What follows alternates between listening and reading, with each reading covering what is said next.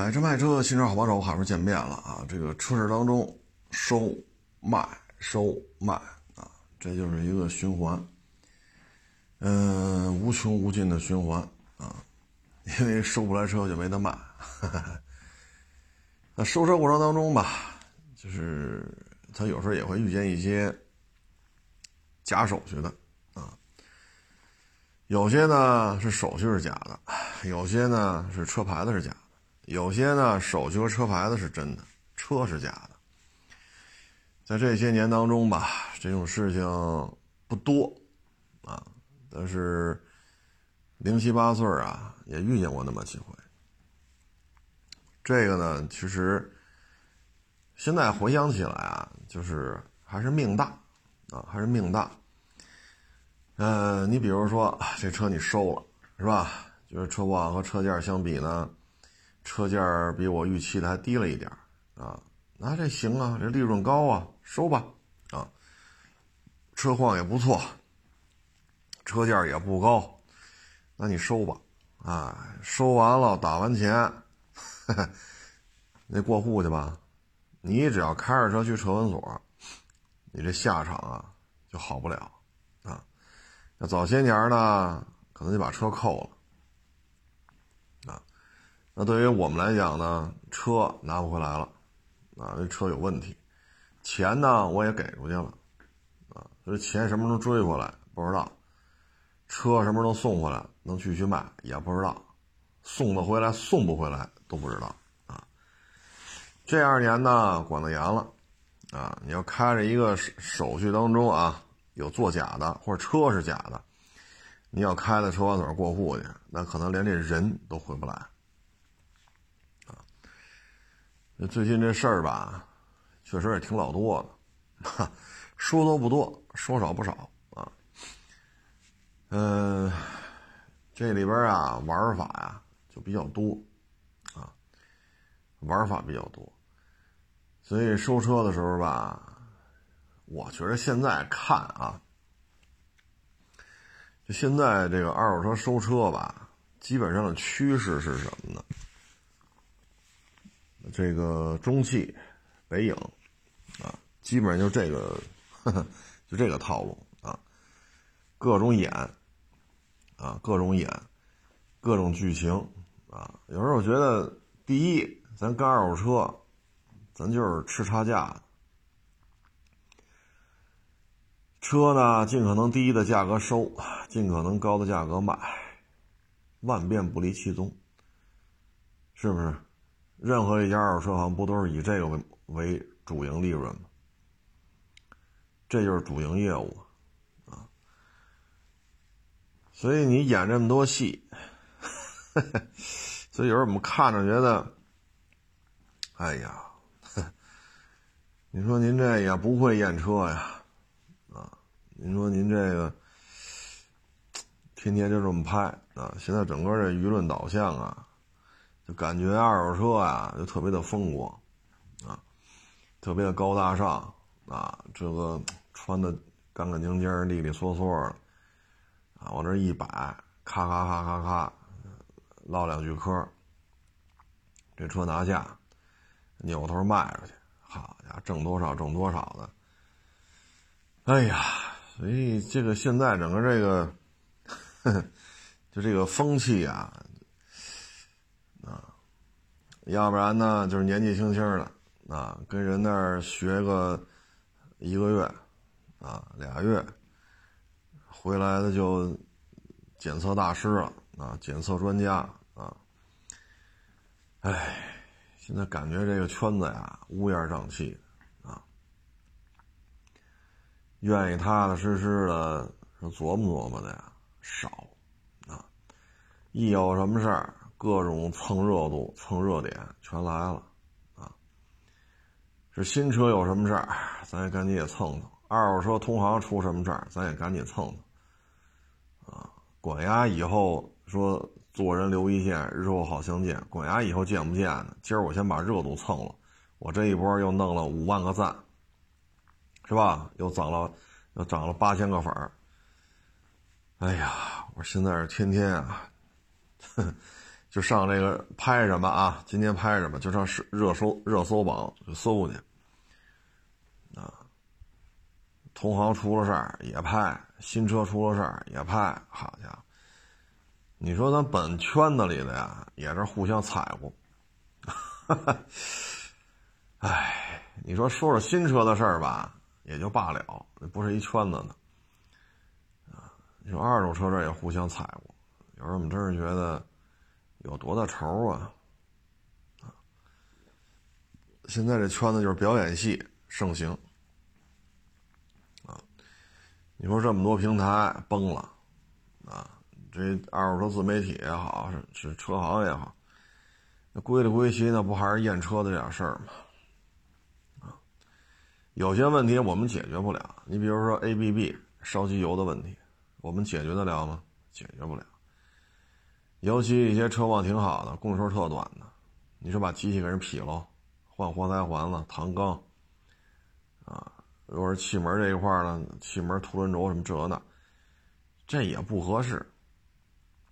几万公里的车，你说你劈了它，这也不合适，啊，你解决不了，解决不了，那只能跟人说呗，这东西烧机油，啊，能解决的就跟人说清楚。啊，解决不了的那就解决不了。你比如双离合顿挫，我怎么解决？就这个行业啊，能精进的呀，就是一个检测技术，啊，但是客观的讲吧，这十十几年来二手车的检测技术没有太多的变化，啊，还是漆膜仪、手电筒，啊，然后剩下就是完全凭经验了，啊，能解决的还是这点事儿。不能解决的还是不能解决，就像刚才说双离合的问题，你说我卖双离合的车，这双离合我们怎么解决？我们解决不了。我能解决双离合隐患的问题，我就去大众当 CEO 了，啊，我也拿那几千万欧元的年薪去了我，这不是没那两下子吗？啊，能解决的就是经验，经验的累积，啊，然后别想那么多，踏踏实实干。但是现在呢，不是这样啊！现在感觉就是北影啊、中戏啊，哎，你说二手车娱乐化吧，这咱也没意见，是吧？谁愿意天天听这美女小姐姐一手车，嘎巴巨整，一颗螺丝没动，天天听不烦呢？确实应该娱乐化，但是呢，咱没说剧本化，啊。没说要剧本化，但是现在这个 已经这样了啊，呃，各种演戏的啊，这个那个那个这个啊，不会验车的收车啊，不出钱的，一分钱都拿不出来的，就是一挣工资的啊，也出去收车去啊。然后那天我看谁来着，我发说你赶紧看。这特有名这人，他做二手车的，他直播呢。您看看，您看看，我打开一看，好家伙，跟那吃饭呢，一边吧唧嘴，一边吃面条，一边看，啊，东一句西一句。哎呀，我操！我说，咱要是真是说有什么合同在身啊，签了合同了，必须做，那赶上饭点了，那就一边吃一边做。咱没到这份儿上，这有必要吗？一五年还是一六年？一五年吧。那我也跟直播平台签约，拿工资的做主持人，那又怎样？啊，所以现在这个风气呀，说大家静下心来琢磨琢磨，这样的车怎么才能检查出来？那样的车怎么才能检查出来？没有这个氛围了，啊，没有这种氛围了。唉，包括还有找我来的啊，说我这车在某大咖那儿没卖出去，你帮我卖了。我一听啊，合着是寄售啊，啊，我说他那这么多车呢啊，原来是您的啊，摆他那边卖不出去，然后送我这儿来，问我能不能帮着他卖。哈 啊，我说这一下我就明白了。我一看，我说这么大公里数还卖这么贵，我说这车也，我说这车要放到我这儿啊，哎呀，我说这车我们就不帮着您卖了，啊，就以您这个大公里数，就您要这个价我说您就找找熟人就完了。啊。本身呢，我们这儿也不做寄售，啊，即使说做了，为了您破回力，就以您这个公里数，以您这个车价，这没法做呀。啊看到这儿我才明白，啊，弄得那么热闹，合着展厅里的车这么多是寄售，啊，一聊，啊，说他那儿他们那儿好几个老乡都把车送到那儿去了，啊，啊，只不过是吹一吹这个那那这，好家伙，哎呀，现在这真是真热闹，正经八百车行收的车，他也不出钱，因为就是个销售，啊，然后。其他的车型合着这么来的，啊，反正房租也低，啊，房租也低，啊，人工也低。你不像北京，房租也贵，人工也贵。我这么弄也成呗，忽悠出几辆去，成交了，这够吃够喝的呀，啊，以他们当地这房价，你这么干，一年就能买房啊。嗨，所以这行啊，什么是对，什么是错？能活下来就是对的，啊，说我明儿啊关张了，明儿我就关张了，哈，我这就别逼逼了，人家呢你再瞧不上，人家买卖做着呢，是不是？所以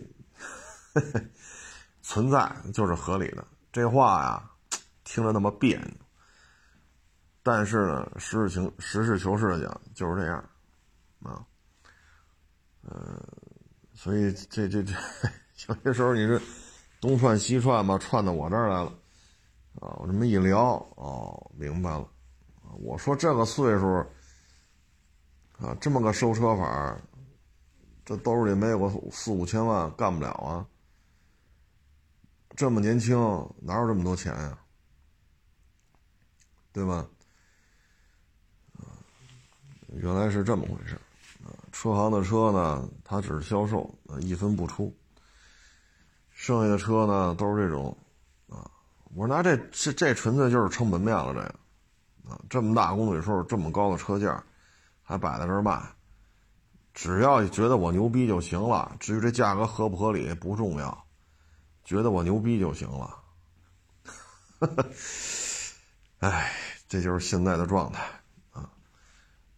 挺有意思，啊，挺有意思。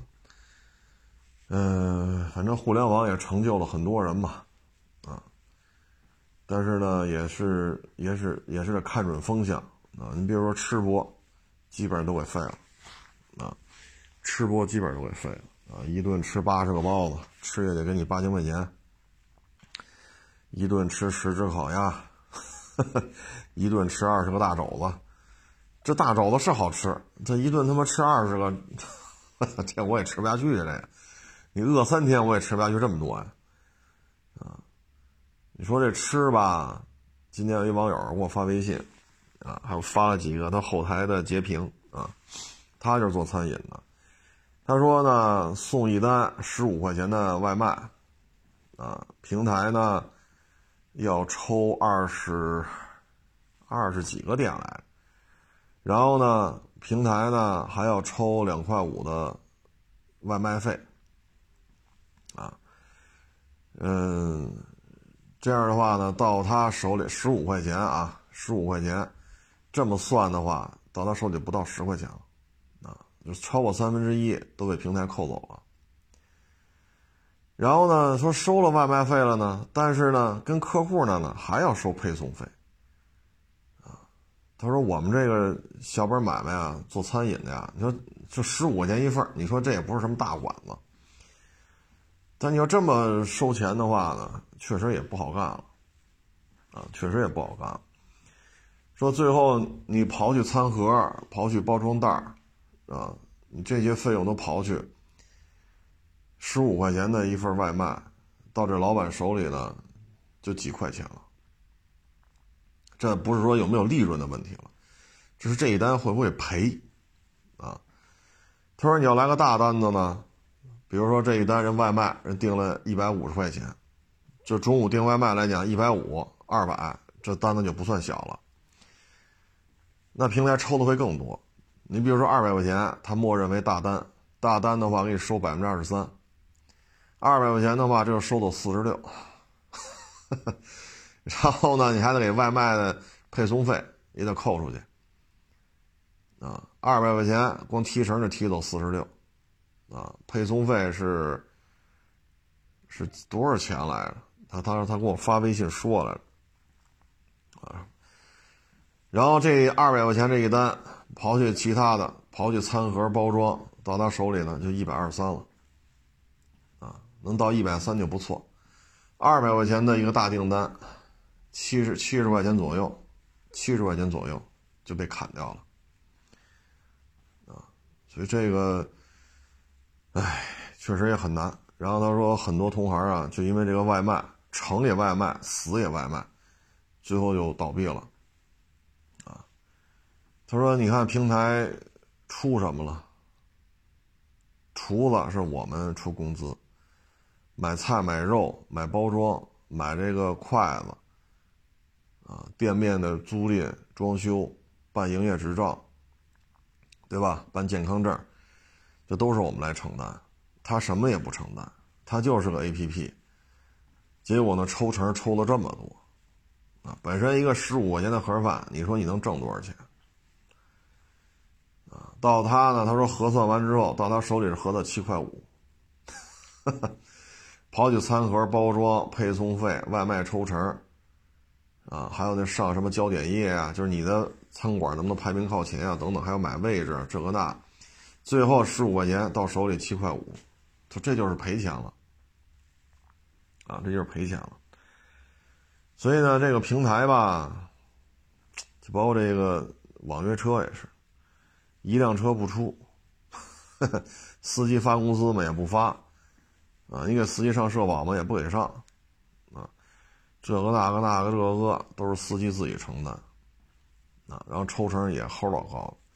各种投诉都是先办司机，啊，哎呀，你说司机做错了吧也行，司机没做错呢，他也办，哈 哈所以这就是什么呢？形成垄断了，啊，形成垄断了，嗯，所以这种外卖平台啊，它有些时候达到一定程度之后，这种平台啊，它是资本属性的，资本属性呢就是逐利的。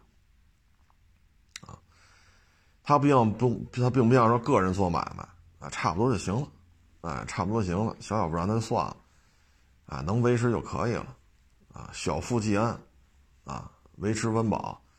但是你资本一旦运作起来，A B C D E F G 啊，勾嘎的 K 各轮风投，那最终就由不得你了，啊，董事会是怎么想的？啊，投资方是怎么想的？风投这边是怎么想的？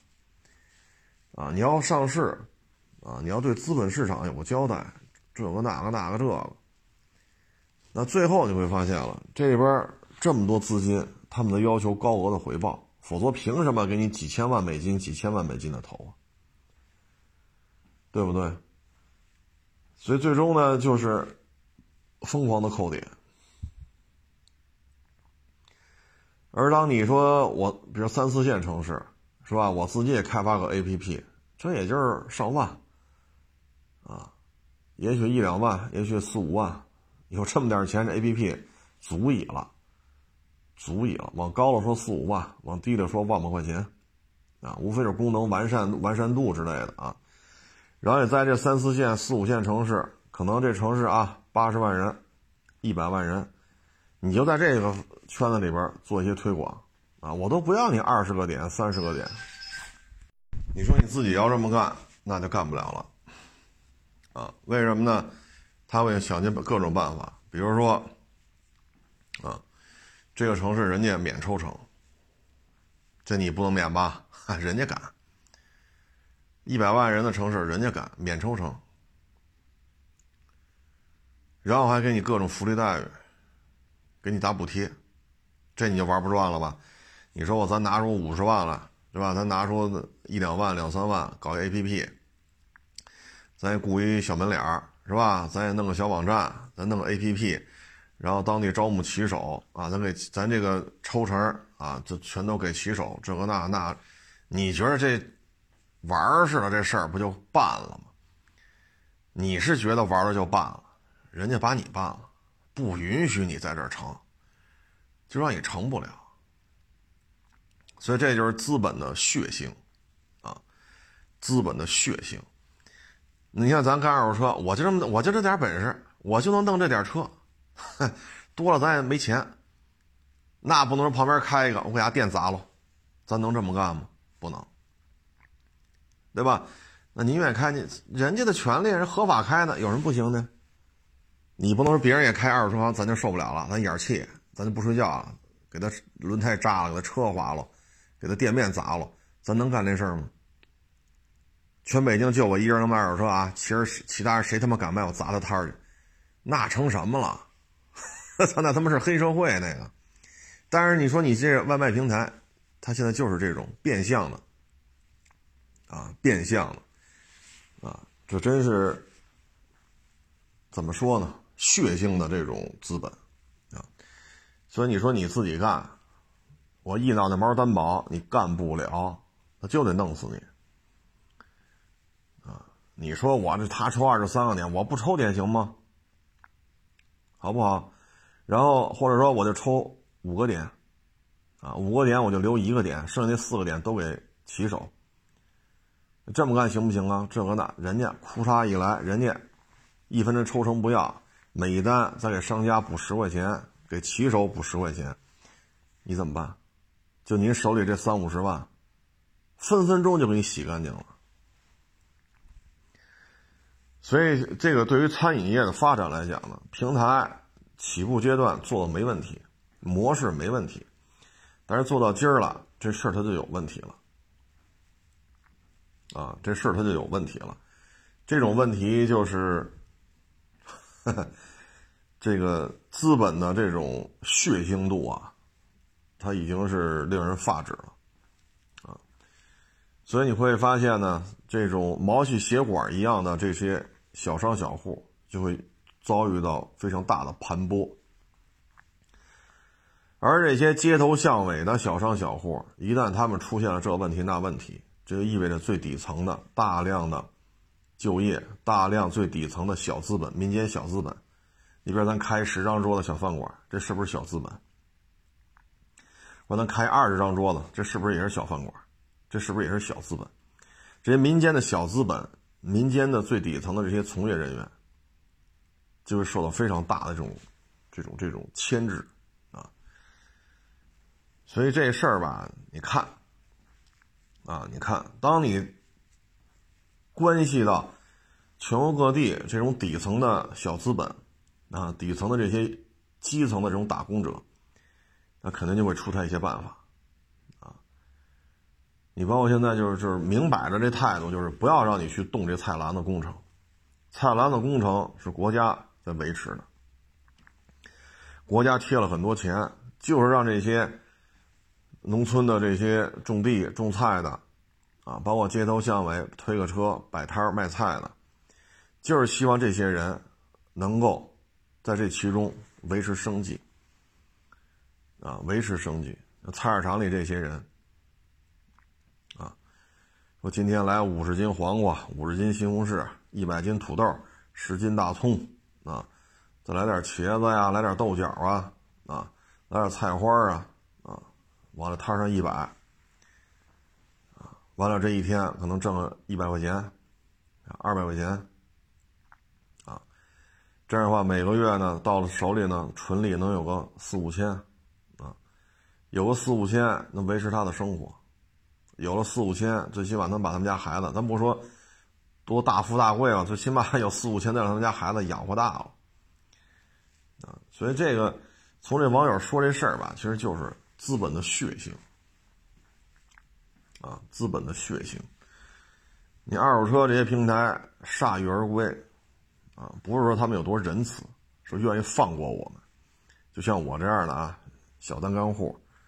连个买卖都谈不上，袖珍小作坊似的啊！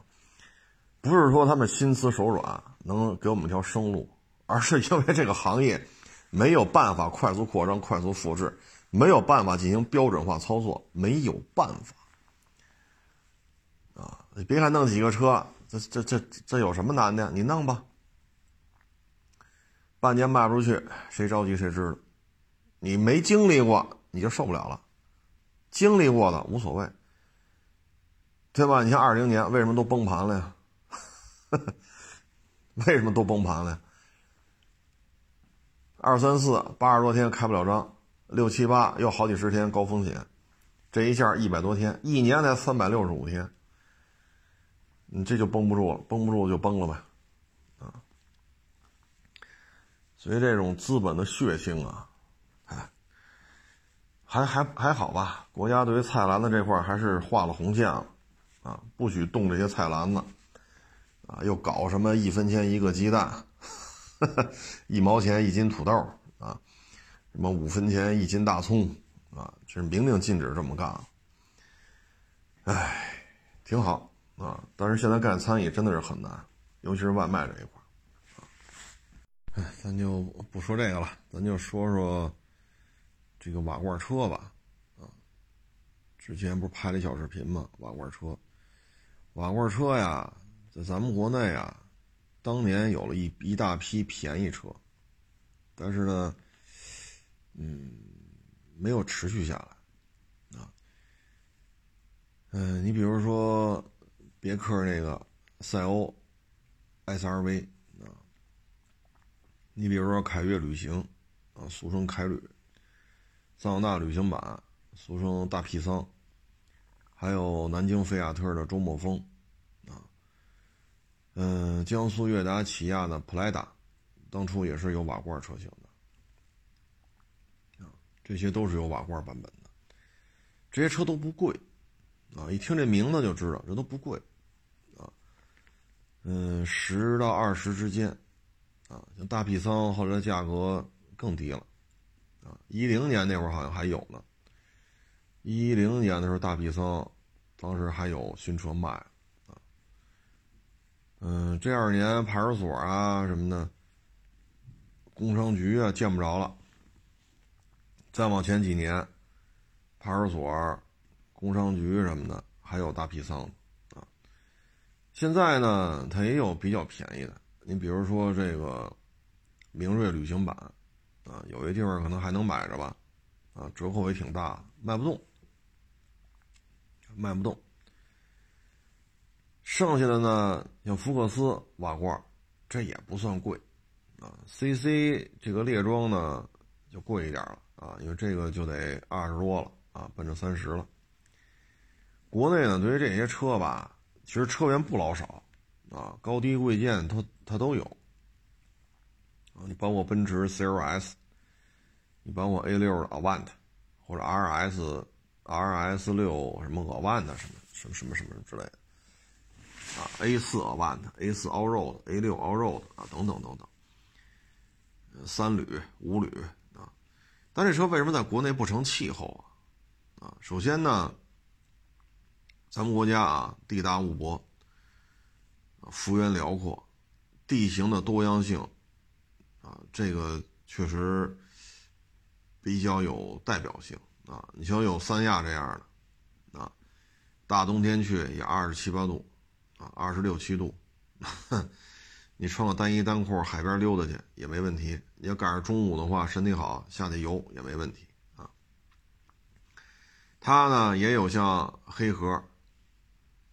牙，克什，啊，它就像这种地方，这这一到冬天，说零下二十度，那就挺暖和的了，啊，它零下四十度也正常。再一个呢，就是青藏高原，啊，还有像吐鲁番这样的，就恨不得一年不下雨，然后倍儿干倍儿热，啊，恨不得夏天四十多度，一滴雨不带下的，啊，然后也有沙漠，啊，也有阴冷潮湿。啊，又夏天非常热，雨水非常大，所以呢，这种地形吧，那消费者可能更愿意考虑的是什么呢？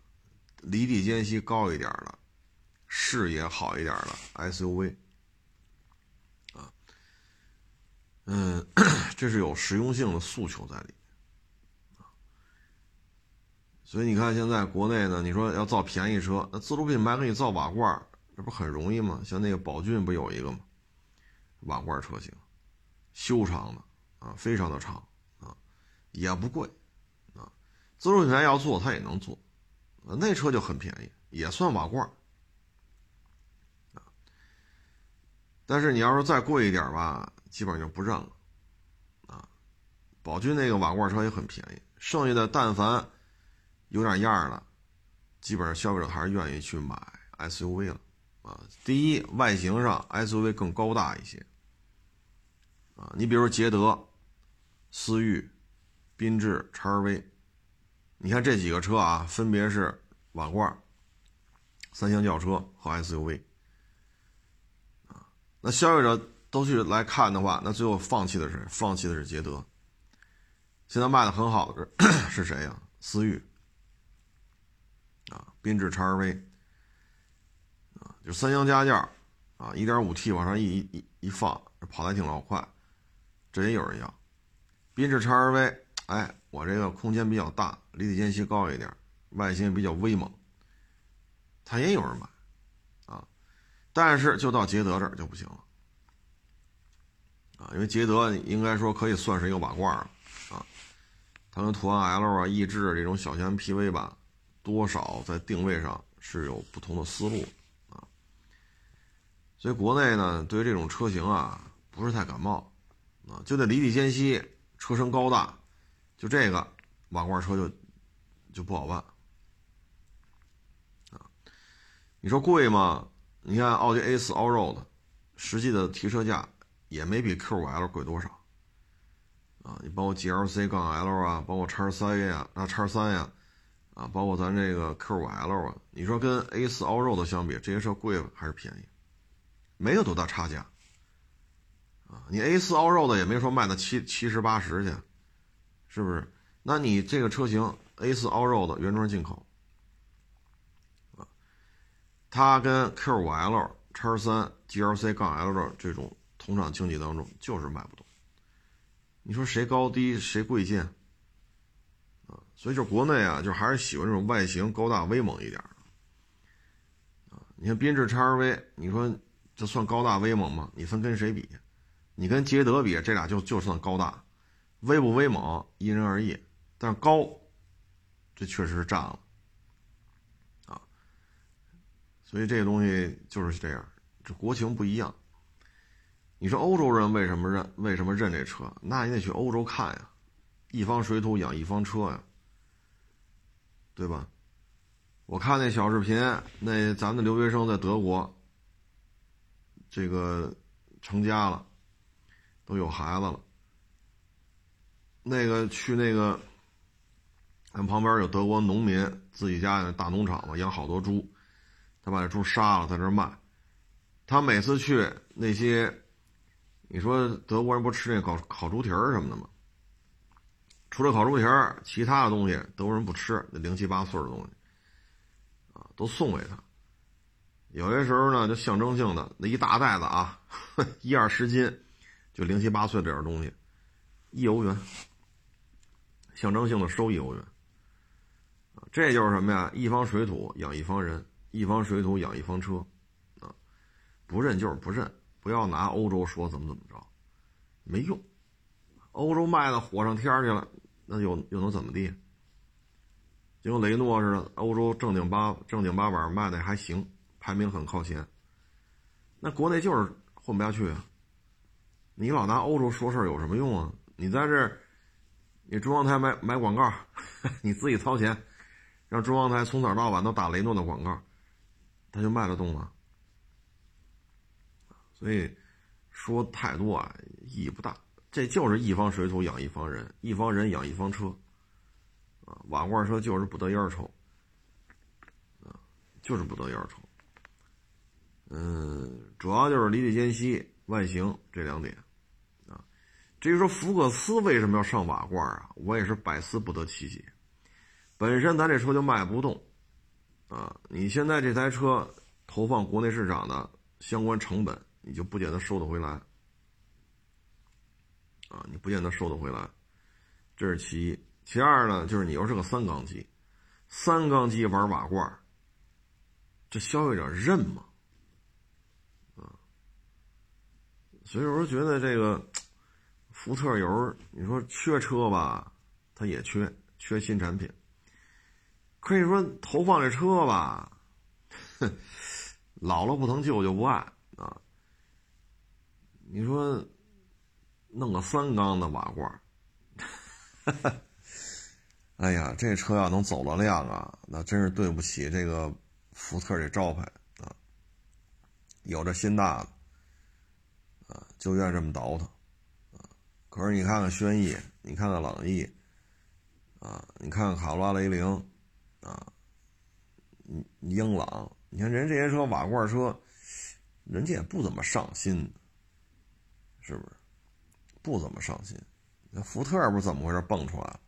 啊这个级别现在一个是明锐瓦罐，一个是福克斯瓦罐，基本上就这两家别人高八不知道会不会有进口的高八瓦罐，这个就不好说了，得看，得看进口大众了。但是现在进口大众的渠道基本上完犊子了，啊，基本上完犊子了。这你进口进口的高八瓦罐弄进来，你从哪卖啊？因为进口大众四 S 店的数量快速缩水，很多四 S 店都不干了，没车可卖，啊，没有什么 可以运作的这种空间了，所以可能这个级别里的瓦罐不太多，啊，有的说那个是南大众、北大众啊，啊，包括那英朗家族，它有类似于瓦罐这种车，嗨，有也好，没有也好，它算瓦罐也好，它不算也好，是算两厢的。Plus 还是算瓦罐，这都不重要了，因为这些车型都是接近于停产，啊，已经没有人关注了。所以通过这些车型，你能看出来，福克斯瓦罐存世量应该说会比劳斯多一点，啊，这说收藏价值嘛，我觉得真谈不上，啊，真谈不上。反正福特有时候干事儿吧，也真是有两把刷子，啊，你说长安福特这套营销体系吧。弄得好好的，非在江铃福特投这么多车，这真是整不明白。你说途锐欧给江铃福特吧，正常，那玩意儿看着跟全顺，反正远观啊，跟全顺区别不大。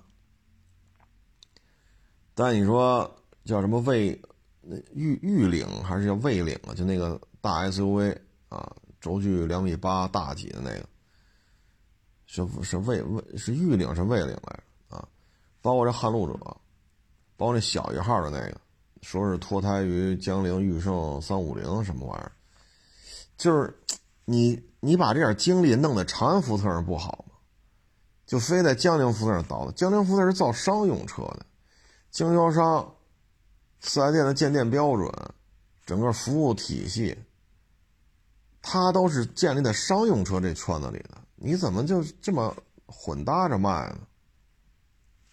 你包你好比奔驰，这展厅里边啊，这边是 C E，是吧？S 还有国产的 A 什么之类的，然后库叉边上放一公路之星，然后那边库叉放了一个乌尼莫克，这不是乱了吗？啊，你这不是乱了吗？你说你公路之星啊，什么，拿那什么大拖头叫什么阿阿克是，哎，名字我也忘了。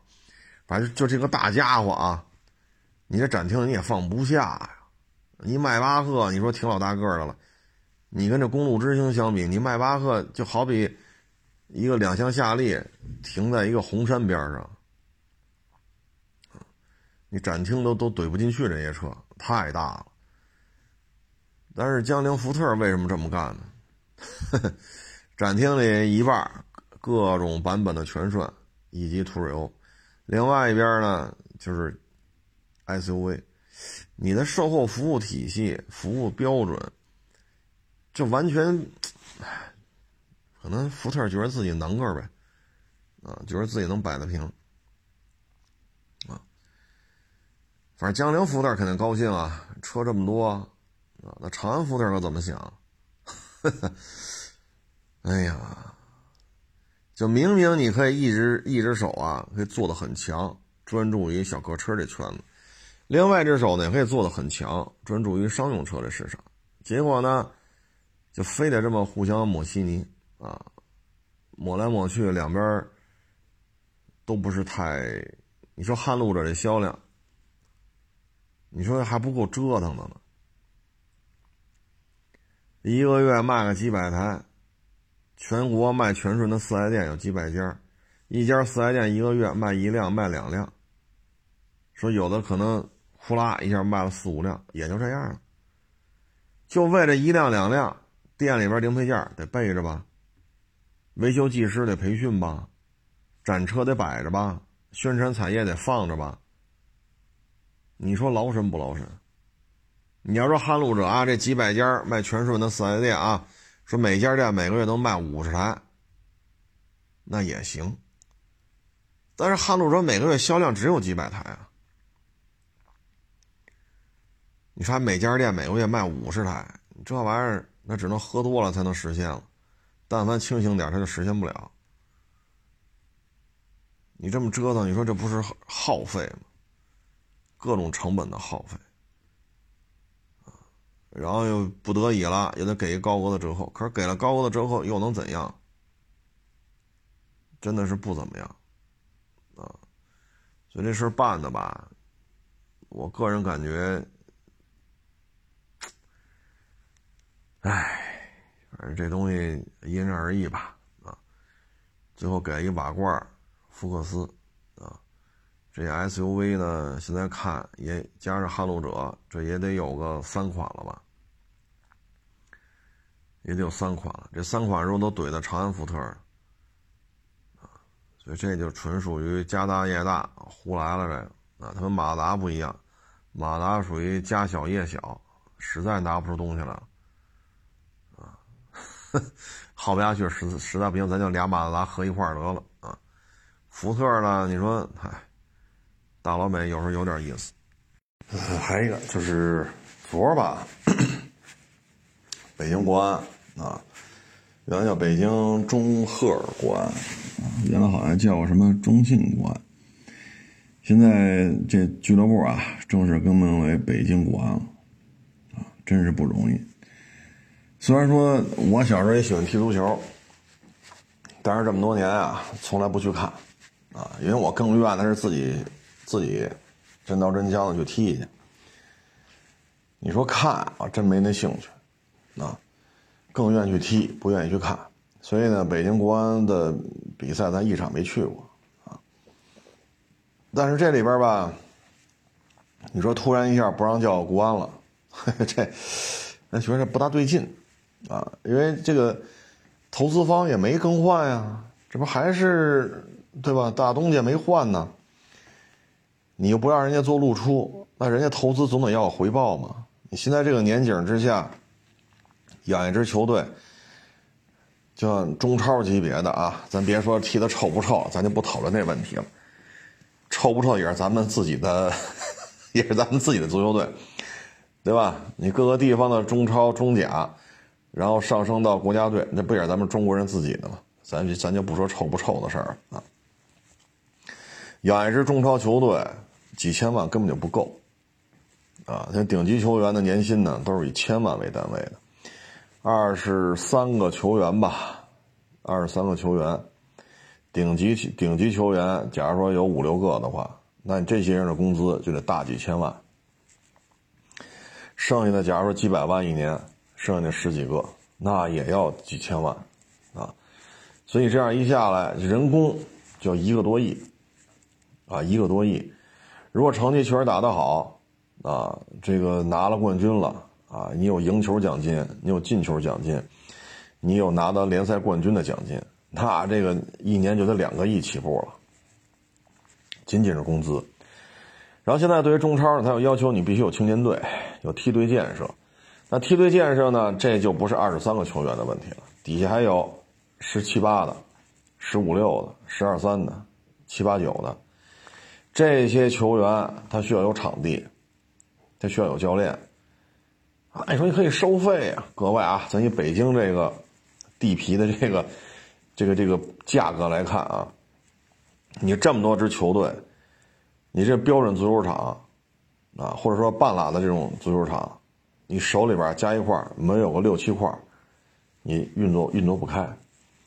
那你手里要这么多六七块足球场，说有标准足球场，比如说有三块，啊，有一半的这种足球场，假如说你有五块，有六块，那这块地得多少钱呢？对吧？然后这些球队说海外集训也好，说去三亚做集训也好，去昆明高原做集训也好，你这这个费用怎么算呀？包括你这个球队连队医啊，带一些教练组啊啊等等等等啊。啊，包括球队的领队啊，这一年下来，当然现在疫情期间了，可能就是封闭比赛了。那平时呢，全国各地到处跑，这费用又怎么算？对吧？所以一年一个中超球队没有几个亿，维持不下来。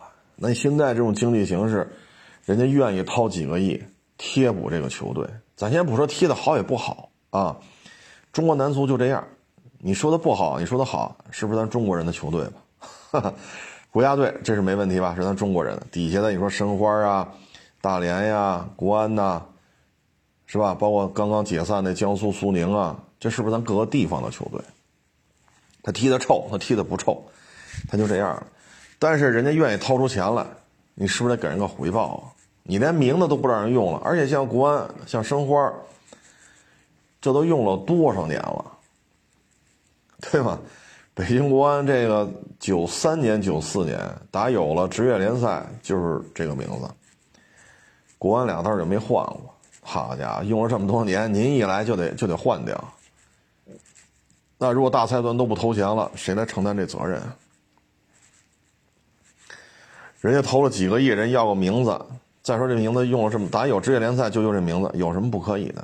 就非得较这个劲，较来较去，最后怎么着了？很多人一听不玩了，今年职业联赛啊，确实啊，水平问题咱再三重申，咱不提水平的问题。这个职业联赛要开不了，因为这么多球队，这也解散，那也解散，这个欠薪，那个那个欠薪，这个被法院诉讼，那个被法，到最后连中超球队连凑够这个联赛的队伍都凑不出来了，怎么办？啊，那真的就是完蛋了，这就中国足球彻底就完蛋了。都没有人愿意，都没人愿意投入了，怎么办？啊，所以我觉得这个足协这个管理水平啊，确实出现了一些匪夷所思的这种言论，匪夷所思的这种现象。反正在咱们国家吧，一说什么什么协会啊，很多时候都是这种会来事儿的啊，嘴特甜的啊，会走动的啊，这个。是吧？啊，所以都是他们，啊，都是他们。那你在这种情况之下呢？这个我们感觉啊，反正国内的这个协会吧，其实应该做什么呀？应该做绑定，在您期间，中国男足在亚足联排名、世界足联的排名往下掉了多少位，你退休金就要降多少？是不是应该有这种绑定啊？如果您在任期间，中国男足、中国女足在亚足联、在世界足联的排名上升了多少位？您的退休金就要增加多少？我觉得这么干比较合适啊。否则的话，你像当年辽足十连冠，那打这个那会儿是叫亚冠还是叫亚俱杯啊？我记不清楚了，九九九十年代的事儿了啊。你说那会儿，中国男足什么排名？经过几十年的精心运作，大资金、大资本，现在的排名往下掉了多少位？啊，我觉得应该做这种绑定，啊，再一个呢，就是每一届换之前，您做一个考核，青训还愿意正经八百参加青训的这些走职业化的小孩儿、小男孩、小女孩都有多少？您不干了？这些参加青训的小男孩、小女孩少了，怎么办？增加了怎么办？说啊，我这当了四年或者五年，这个或者三年，我当这足协的是叫主席是吧？还是叫什么呀？我好久不关注了。说你看见没有？我这个投资人愿意参加中乙、中甲，这个基数增加了啊。原来可能，假如说啊，三十六支球队中甲，我这说说，我这不保证说的对啊，就这么举个例子。假如说我在我接的时候说三十六支球队，但是呢，现在经过我这么多年运作，哎，现在变成了四十支球队了。然后这个投资人多了，啊，可能原来参加职业培训的、签约的这些小球员、小男孩、小女孩，假如说男足可能有一万人，女足可能有一千五百人，那经过我这几年，一万人变成一万一，这一千五变成两千，那我觉着我们愿意给您增加退休金，我们认为值，哈 哈我们认为值，但是您要是说 玩不转。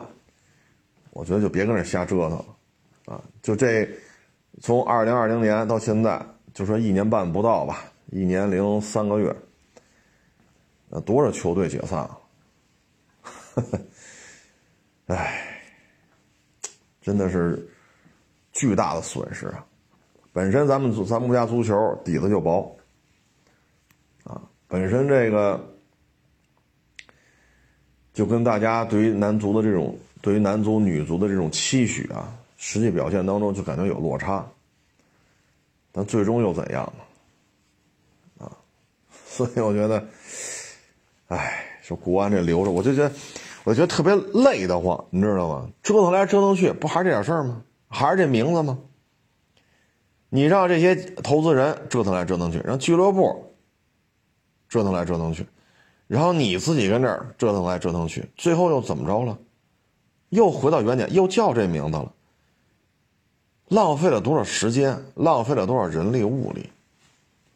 最终我们这么折腾，就这名字改来改去，你说，哎，所以就说，对于他们的考核就是什么？国家队在男足、女足、亚足联、世界足联到底排名上升下降了？愿意跟足球队签约的这些参加职业培训的小男孩、小女孩，你不论十五六的、十七八的，这些签约人数是增加是减少了？中国足球队职业的，就是说这些职业职业俱乐部啊，恒大呀、国安呀、申花啊、大连呀什么的啊，包括江苏这个刚刚解散的 江苏队，你们打进亚俱杯有几支？亚俱杯能不能拿到冠军？啊，我这我觉得这些都应该做出考核的。不行不行，您别搁这折腾了，你把这点足球非常单薄的基础霍霍霍霍散了，然后您拍拍屁股。我觉得不合适吧？啊，你像徐文宝，人家那老前辈，七十多了，还在足球场上扯着嗓子跟这帮十二三岁小孩跟那较劲呢。你为什么不传他？哼，你无球跑动为什么不跑这儿来？你怎么观察的？啊，对方防守队形怎么站的？咱们进攻队，你这脑子脑子怎么想的？你看人家那个七十多了啊，还跟这脸红脖子粗那吵吵呢。我觉得这样的才是中国足球的功臣，啊，就这么大岁数，七十多，各位啊，这可不能算年轻了。你说徐老前辈，就徐文宝这样，你说缺钱吗？缺名吗？功成名就，还跟这扯着嗓子跟这吵吵呢？你这跑位怎么跑的？那进攻对象怎么站的？你防守对象怎么站的？哎，其实这种点滴呀。点点滴滴也得需要五到十年之后，才有可能有成才的小孩冒出来。那时候徐老爷子就八十多了，我估计就就折腾不动了，就不能再是好家伙脸红脖子粗跟这帮小孩嚷嚷去了。但是你把它毁喽，太容易了，真的是太容易了。虽然说我也不买票，不去看这些国内的这些职业联赛。包括外国球队来国内，我也不花钱买票去看啊，但是关心还是关心的啊，就跟摩托车似的，骑嘛不骑，这二十年都不骑啊。有那网友来，大金翼你不骑去吗？摔了算我的，别别别，摔了算谁的？我也不骑。哈雷不骑，大水鸟、小水鸟，免了，免了，免了。你坐我这车上拍张照，不不不，坐坐着拍照我都不拍啊。但是呢，依然很关心摩托车，啊，依然很希望中国摩托车工业呢做大做强。包括这足球也是，啊你不能说就眼睁睁的看着像天津啊、什么大连啊这样女足的强队就哭嚓一下就解散了。哎，这是一笔财富啊，这是咱们中国人的财富啊。你就这么就散了，那你说人天津当地的女足的职业职业这种青训体系，就是毁灭性的打击啊！为什么？我培养来培养去，我们当地的女足的最高水平的球队没了，我往哪培养？我往哪送这些孩子？你让这些青训梯队的这些教练怎么办？所以我觉得这真是太可惜了。像徐老前辈这样跟这帮小孩天天较劲，你把他摧毁了太容易了。但你说再找这帮小孩来啊，这边多少个，这边都两边跟这踢，然后这徐老前辈来，您接着，你要把这恢复了，难上加难。啊，真是难上加难。哎。你看咱们国家这个摩托车，啊，这个现在你像三二幺，前两天那三二幺特火，我一看，好家伙，这个三百二十二毫升吧，这么一个不是排量不算大啊，双缸机，零到一百说能干到五秒多，我这相当厉害了。这是谁干的呀？这发动机又是龙芯干的，啊，又是龙芯干的。咱们等于就是两万出头吧，单摇臂，水冷双缸，零到一百加速五秒多，我觉得这相当厉害了，啊，这发动机又是龙芯，照着那谁呀，这回就盯上雅马哈了，啊，咱先不说这种行为啊，老照着这瞄啊，可能你有很多道德层面的指责，说的都对，没问题啊，但是你看龙芯啊，本田五百这个人玩得转，至少十家以上的。摩托车主机厂都用他们家发动机，宝马的也是龙芯，就是正式授权了啊，让龙芯去弄，包括龙芯这六五零大单杆，这就是原来老款的宝马的那个，这叫什么来着？六五零 GS 是叫什么来着？啊，然后包括这宝马这大踏板也都是龙芯做的。现在呢，接触这些。海外的这种先进的摩托车工业啊，像本田也好，宝马也好，这都不是怂主啊，这都是杠把子级别的，给人家的给人家这种，就宝马这是正经八百学了啊，本田这个咱就说不好了，有传闻是有一些合作，有的传闻就是照着抄啊。现在你看弄这雅马雅马哈三百二十二毫升水冷双缸，能让小家伙零百能跑到五秒多，就卖两万出头。相当可以了啊！所以，咱国家摩托车工业要发展呢，首先就是得有人愿意把这些发动机做出来。这发动机做不出来，你摩托车你你说你怎么弄啊？所以我觉得龙芯吧，咱不说这个是通过什么手段、什么渠道吧，反正发动机我能生产了啊，大规模批量生产。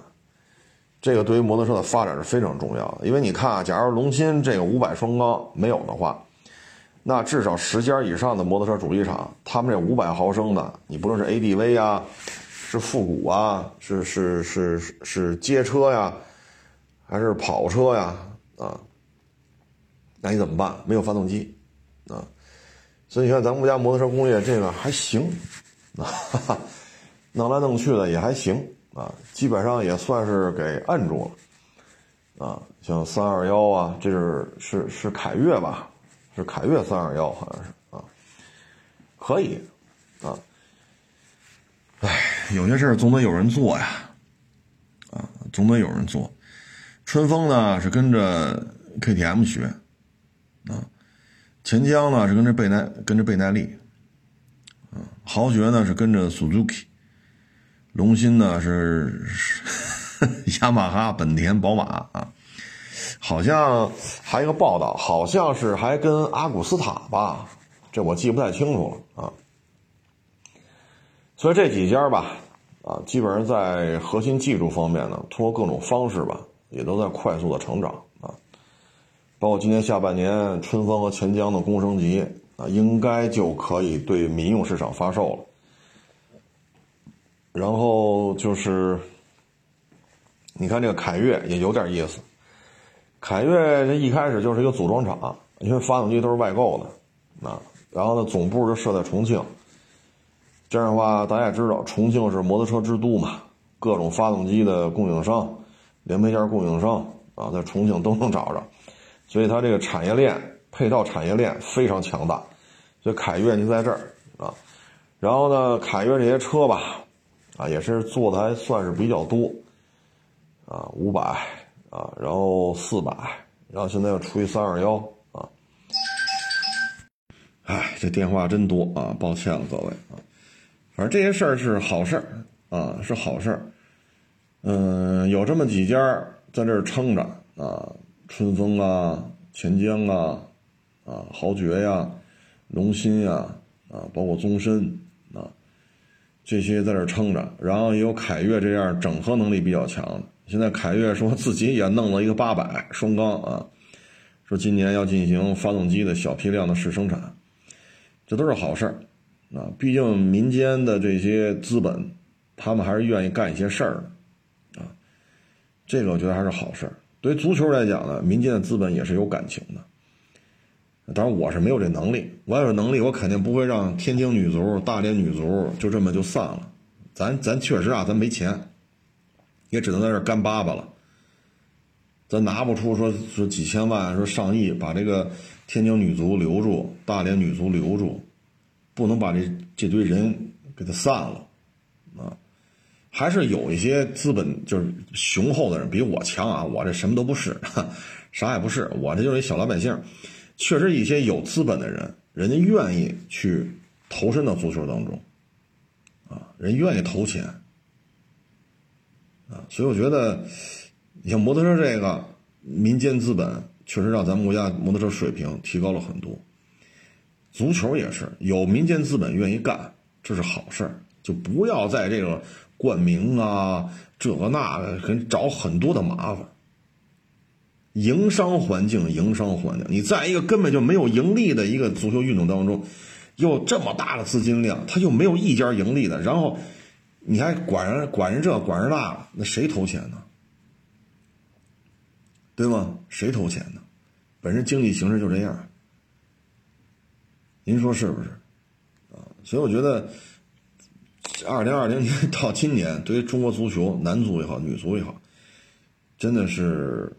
我个人是非常不满的，非常非常不满。这虽然我不去看，我我现在也踢不动了，这岁数在这儿，但是我觉得还是有一份感情在里边吧，啊，希望男足也好，女足也好，啊，就是不要再进入这种快速解体，或者大规模解体、大规模解散，不要再出现这种事儿。男足也好，女足也好，都不要这样，否则的话，连锁反应。一个顶级球队散了，对于这一串当地这一串青训体系都是毁灭性的，毁灭它太容易了，分分钟的事儿，一宣布解散，大家都有心气儿就散了。建立起来，那没个十年、十五年、二十年，没有一代人、两代人建不起来。行了，咱也不多说了啊！祝愿中国足球，祝愿祝愿中国摩托车工业都能够越做越好，越做越强。欢迎关注我新浪微博“海国试车手”微账号“海国试车”。